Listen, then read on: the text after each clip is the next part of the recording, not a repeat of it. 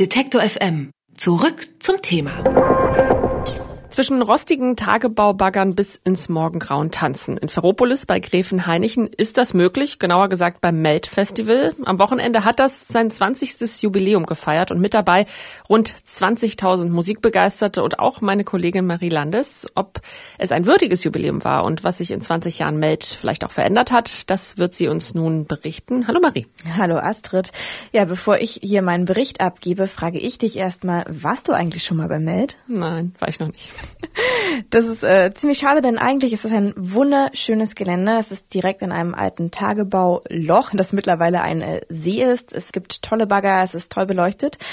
Ich kenne das Gelände auch ohne Festivalmeute, weil ich aus der Ecke tatsächlich komme. Und für mich, ich war zum ersten Mal 2009 beim Med, ist es einfach, ja, diese Bagger, es ist Schwimmen im See, wenn es tagsüber sehr heiß ist und ja, richtig, richtig gute Bands. Ich habe dort schon äh, The XX, Oasis oder Bonaparte gesehen und das Line-Up, ein gutes Line-Up, das ist auch 2017 so geblieben. Mit dabei in diesem Jahr Phoenix, Bonobo und unter anderem auch The Kills. Ein gutes Line-up, aber ist da ein Aber zu hören?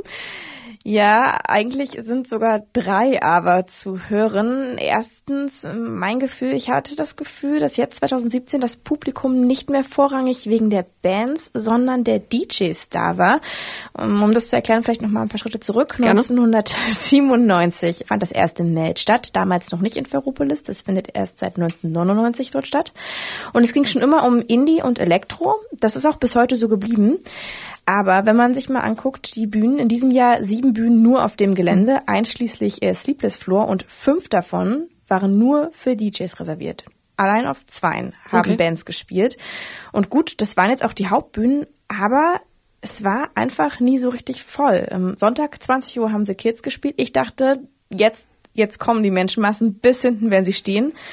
Ja, und ich konnte bis nach ganz vorne laufen, ohne Menschen anzurempeln. Und das hat mich äh, schon irritiert. Und das war nicht nur bei The Kids so, es war bei vielen Konzerten so, dass es sehr leer war und dafür aber auf anderen Bühnen ist super voll. Zum Beispiel bei der Big Wheel Stage, da waren auch um, ähm, ausschließlich DJs. Und beim allerschlimmsten Asset, wo ich mir dachte, ach du Scheiße, wie kann man sich das anhören, standen die Leute bis hinten und es war brechend voll. Und direkt nach den Konzerten waren die Menschen immer sofort weg. Nichts mit Zugabe oder so. Und ich hatte das und auch andere noch so in Erinnerung, dass, ne, mhm. gutes Konzert, die Leute bleiben. Nö.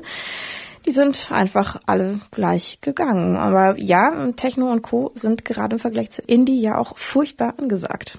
Okay, merken wir uns also, 20 Jahre Meld und die Musikpräferenz der Besucher hat sich doch ein wenig gewandelt. Ja, nicht nur die, noch was anderes. Was glaubst du, ist die Hauptbeschäftigung der Leute so tagsüber gewesen? Grillen vorm Zelt, entspannen mit Sonnenbrille am See? Ja, haben sie auf jeden Fall auch gemacht, aber es klingt äh, irritierend. Der bestbesuchteste Stand auf dem Campinggelände war der von Vino Kilo. Die Leute haben geshoppt. Okay. Vino Kilo äh, verkauft eigentlich äh, Vintage-Klamotten zum Kilopreis. Beim Meld wurde nicht abgewogen. Die haben dann einfach gesagt Stückpreis 20 Euro. Finde ich jetzt nicht so günstig. Ja. Und die Leute haben ihn echt schon beim Aufbau den Stand eingerannt. Da war noch gar nicht wirklich was los. Und warum? Das konnte sich der Vino Kilo Gründer Robin Beiser eigentlich kaum erklären. Ich weiß es ehrlich gesagt nicht. Ja, also also ich glaube hier die Crowd, die passt unheimlich gut zu uns. Und ähm, ja, aber ansonsten ist es es ist auch einfach manchmal Glück. Ja, also heute Morgen haben wir gleich zehn Pullovers gekauft, weil gestern Nacht so viel geregnet hat. Und das hat da auch Korrelationen damit. Ja, mit 900 Kilogramm Klamotten sind sie zum Met gekommen. Samstagmittag war gerade so die Hälfte übrig. Im Vergleich zu Robin Beiser wundert mich der Ansturm ehrlich gesagt aber weniger, denn bereits 2009, 2010 habe ich in einem Magazin gelesen, dass das Publikum beim Met das bestangezogenste Deutschlands ist. Und das geht 2017 umso mehr. Okay, das klingt sehr stark danach, als würde es beim Meld ja vor allem auch um einen bestimmten Lifestyle gehen und nicht allein um die Musik. Auf jeden Fall, es war definitiv schon immer so, dass es vor allem hier ums so sehen und gesehen werden geht, aber es ist stärker geworden und ich denke aber auch, dass die Entwicklung bei vielen Festivals gerade auszumachen ist. Also vor 10, 15 Jahren hat man, wie du auch schon gesagt hast, ne, den Vormittag damit verbracht zu grillen, auszunüchtern, zu entspannen, zu baden. Heute gab's Yogakurse, Kunstausstellungen, Bastelkurse. Klar ist alles nur ein Angebot, aber dieses Angebot ändert trotzdem ja den Charakter von einem Festival. Mhm. Also auch die Festivals entwickeln sich weiter. Ähm, du hast anfangs ja von drei Abern gesprochen. Zwei haben wir jetzt abgehakt. Was ist äh, Nummer drei? Nummer drei ist nicht direkt ein Aber, aber ist auf jeden Fall eine große Veränderung beim Meld, denn zum 20. Jubiläum hat das Meld äh, Cashless Payment eingeführt, heißt auf dem kompletten Gelände, einschließlich Campingplatz, wird nur noch mit Hilfe eines Chips bezahlt, der an deinem Festivalbändchen festgemacht wurde. Das klingt doch ziemlich fortschrittlich, äh, so digital, aber ist das dann auch wirklich praktikabel? Du hast es ja dann ausprobiert. Also innovativ ist es auf jeden Fall. Lediglich ein paar größere Festivals, wie zum Beispiel Rock am Park, haben das schon ausprobiert und es ist auch ziemlich einfach. Es gibt überall Ladestationen und dort gehst du einfach ja mit EC-Karte, Visa oder eben Bargeld hin, lädst den Chip auf und wenn du dann an irgendeinem Stand bezahlst, ja, Arm hinhalten und dann wird's abgescannt. Ja, ich kann mir vorstellen, dass das vor allem für die Verkäufer, aber auch für die Kunden, die dann an der Bierschlange anstehen, ähm, ja auf jeden Fall schneller geht alles, oder? Für die Kunden auf jeden Fall, die halten ja nur noch den Arm hin, verlieren aber durchaus schnell auch den Überblick, wie viel Geld sie da eigentlich noch drauf haben. Und für die Verkäufer ist es in erster Linie, ja, klar, eine Erleichterung. Ich habe mit super vielen gesprochen und sie meinten alle, das Kassieren ist so viel einfacher, denn es gibt festgelegte Preise, die tippen die ein, sie scannen es ab. Es gibt keinen Ärger mit Kopfrechnen, es gibt keinen Ärger mit Wechselgeld und niemand muss mehr die Kassen bewachen, was vorher schon ein Problem war, ne, dass was geklaut werden konnte.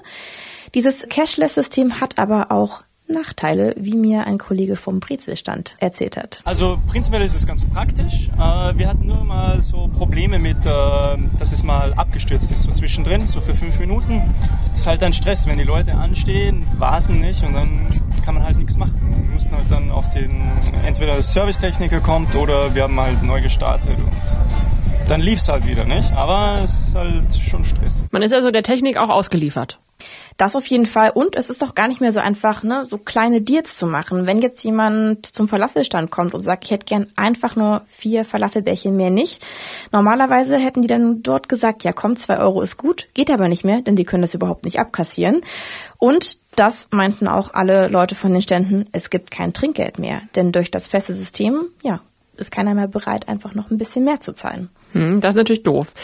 Ziehen wir nochmal ein Fazit. 20 Jahre Meld hat viele Veränderungen mit sich gebracht. Nicht alle davon machen die Besucher wie dich unbedingt glücklich. Nichtsdestotrotz hattest du sicherlich ein gutes Wochenende. Abschließend kommen wir also vielleicht nochmal zur Musik zurück. Was war das beste Konzert für dich? Oh, das ist schwierig. Ich habe nämlich zwei Favoriten. Einmal The Kills, weil Alison Mossad einfach großartig auf der Bühne ist und alles gegeben hat und ich einfach nur fasziniert geschaut habe, was sie da mit ihrem Mikrofonständer eigentlich fabriziert. Und das wohl aller, aller schönste Konzert, das äh, war das von Sampha. Das ist ein britischer Sänger, der mit einer unglaublich guten Liveband aufgetreten ist und der macht so, ja, Neo-Soul nennt man den Spaß, den er da betreibt. Dann nochmal die andere Seite. Was hat dir am wenigsten gefallen? Am wenigsten hat mir einer der anderen großen Headliner gefallen, MIA. Ähm, sie macht auf jeden Fall gute Musik, gute Beats, man kann tanzen, es war auch voll, aber ich meine, sie hatte vier Tänzer und hat nur gesungen.